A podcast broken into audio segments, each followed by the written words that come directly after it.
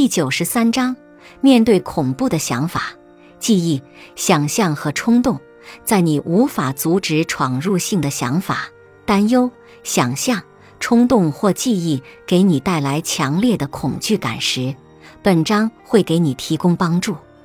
一些可怕想法的例子包括：重复闯入你脑海中的有关创伤经历的记忆，重复且不现实的担忧，战争经历的闪回，持续进入脑海的奇怪或令人烦恼的冲动，反复感觉有坏事要发生。有着像这样的想法，并不自然就意味着你有问题，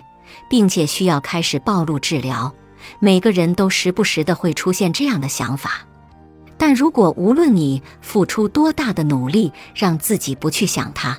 这类想法都会重复出现在你的脑海中，而且这些想法让你感觉可怕。那本章介绍的练习会对你有帮助。本集播放完毕，感谢您的收听。喜欢别忘了订阅专辑、关注主播，主页有更多精彩内容。